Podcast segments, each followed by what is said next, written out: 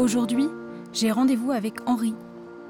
Il est né en France en 1927 dans une famille d'immigrés polonais. Henri passe les premières années de sa vie à Metz, mais quand la guerre éclate, la famille est évacuée à Angoulême. Bonjour. Bonjour. Sophie Naoum, enchantée. Enchanté, moi de vous ai apporté un petit gâteau au fromage. Ah bah, il fallait pas, c'est gentil. Vous avez sorti des photos J'ai sorti là ma grand-mère qui m'a élevé. Ma grand-mère, c'était ma mère pour moi. hein. Ma mère est morte à ma naissance. On n'a même pas pu, on n'a même pas pu me sacrifier au bénéfice de ma mère. Elle est morte. Et mon père, il a sur son revers, quand ma mère est morte, il a mis une photo de ma mère. C'est la seule photo qu'on a pu récupérer de ma mère. Et vous aviez des frères et sœurs? Non, non. Vous avez été son seul, Je euh, suis tout seul. son seul enfant. Et ça, ça, c'est c'est moi. vous Peu de temps avant mon arrestation. Là, je devais avoir à peu près une quinzaine d'années. Vous avez donc été arrêté avec votre père? J'ai été arrêté avec toute la famille. J'ai 13 membres de ma famille qui ont été arrêtés. La famille est installée à Angoulême quand les Allemands viennent occuper la ville et imposer aux Juifs l'étoile jaune, y compris aux enfants à partir de 6 ans. Quand sont sorties les lois anti-juives, mon père n'a pas voulu se mettre à dos.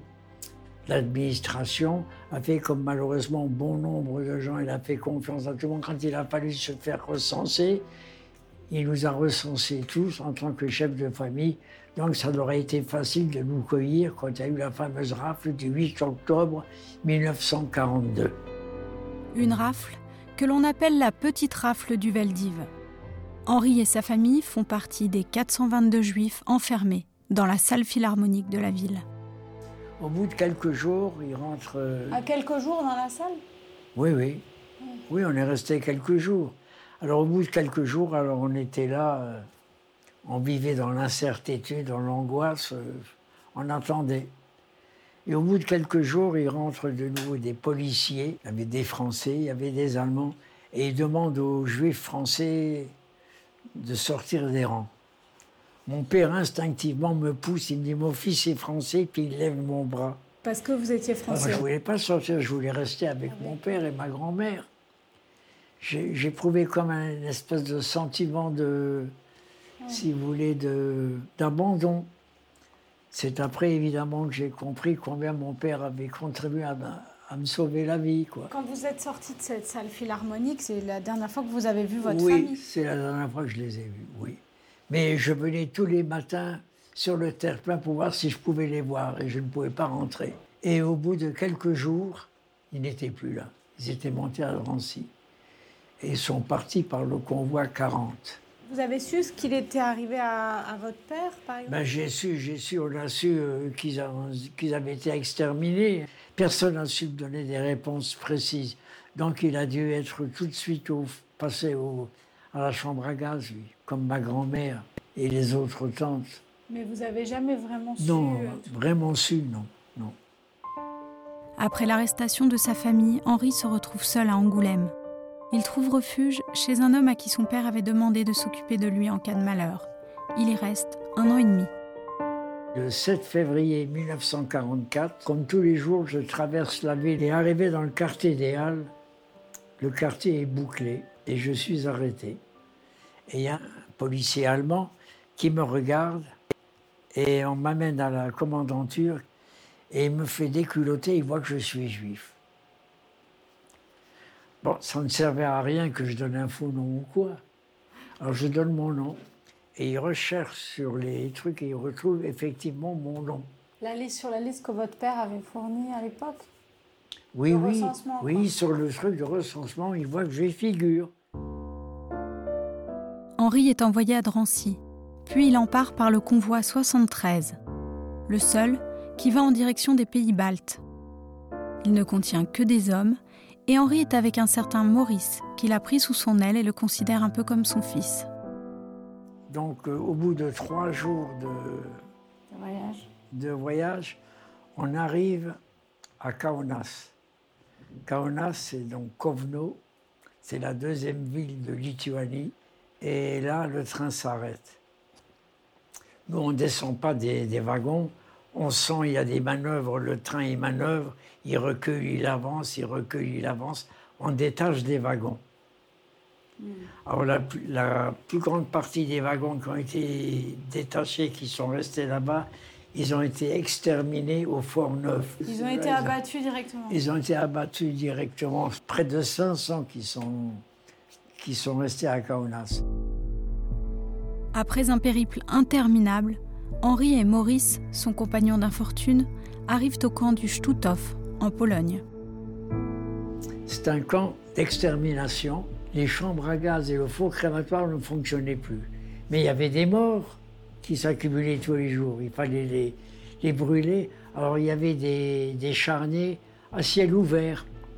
Ils creusaient des trous, ils mettaient les corps, de la chaux et ils brûlaient ça. Et vous, vous faisiez ça comme travail non, moi je fais pas. Il y avait des commandos qui étaient, qui étaient faits pour ça. Et d'ailleurs, eux-mêmes, euh, ils restaient pas longtemps.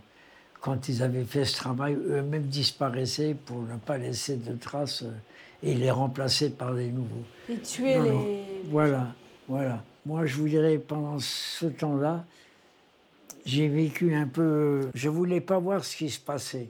Avec des œillères Avec des œillères.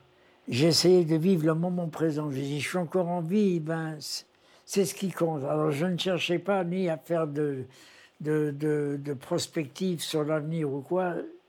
Et je suivais aveuglément euh, euh, Maurice Tattelbaum. Henri et Maurice sont emmenés pour une marche qui va durer dix jours. Ils arrivent finalement dans un camp désaffecté des jeunesses hitlériennes. Et un matin, c'est en mars, les Allemands, comme d'habitude, ils rentrent dans les baraquements et ils demandent à tout le monde de sortir pour répondre à l'appel. Raus, raus, los, los, antreten. Et Maurice, donc, me dit, celui que je considère un peu comme mon père, hein, me dit Henri, on bouge pas. Je sens dans leur voix, il y a quelque chose qui n'est pas normal. Je peux peut-être me tromper, mais on ne bouge pas, on verra bien. Et effectivement, bien nous en a pris. On n'est pas sorti. Et ils sont partis. Ils sont partis avec ceux qui avaient eu le malheur de répondre à l'appel. Ils les ont d'ailleurs abattus dans la forêt. Et nous, nous sommes restés. Moi, j'ai perdu connaissance et je me suis réveillé. J'avais au-dessus de moi un Mongol. C'était des troupes de choc russes qui venaient d'arriver. Le convoi 73, qui est votre convoi, combien de personnes euh, Mon convoi, le bilan définitif de mon convoi, 878 hommes au départ. 22 survivants en 45, et aujourd'hui je reste le seul. Alors quand je me retrouve quelquefois face à des descendants de parents de, mes frères de malheur, j'éprouve une gêne. Parce que je me dis pourquoi moi je suis rentré et pas son, pourquoi pas son grand-père ou son père, pourquoi lui n'est pas rentré? Alors j'ai une forme de, si vous voulez, quelquefois de, de culpabilité. D'être vivant d'être vivant. C'est une charge morale très lourde à supporter. Vous voyez, tout à l'heure, hein, ce matin, j'ai dit, oh là là, avec cette chaleur, ils vont venir cet après-midi, j'ai envie de remettre. En moi-même, je me suis dit ça, et puis après, je me suis dit, il faut pas. Vas-y, tu vas voir, ça va revenir. Et je me rends compte que chaque fois que je vais fatigué comme je suis, quand je vais témoigner ou quoi, ça vient. Un sursaut, je sais pas. Vous avez eu peur que ça revienne? Ça recommence Oui, eh bien écoutez, euh, je vais vous dire une chose là. On a vécu là un moment très difficile avec les élections. Je me suis dit, ça va recommencer. Je la voyais déjà au pouvoir, elle. Vous savez, euh, Marine Le Pen. Elle a quand même fait 10 millions de voix. Hein. Et malheureusement, il faut en tenir compte de ces voix. Hein. Alors comment, comment on envisage l'avenir, je ne sais pas. Bah, merci beaucoup. C'est moi qui vous remercie de m'avoir écouté. Parce que vous faites vous aussi un travail de mémoire qui est formidable. Et vous êtes un peu le relais déjà entre nos témoignages et ce que les jeunes doivent euh, répercuter. Merci beaucoup. Et au plaisir. C'est moi.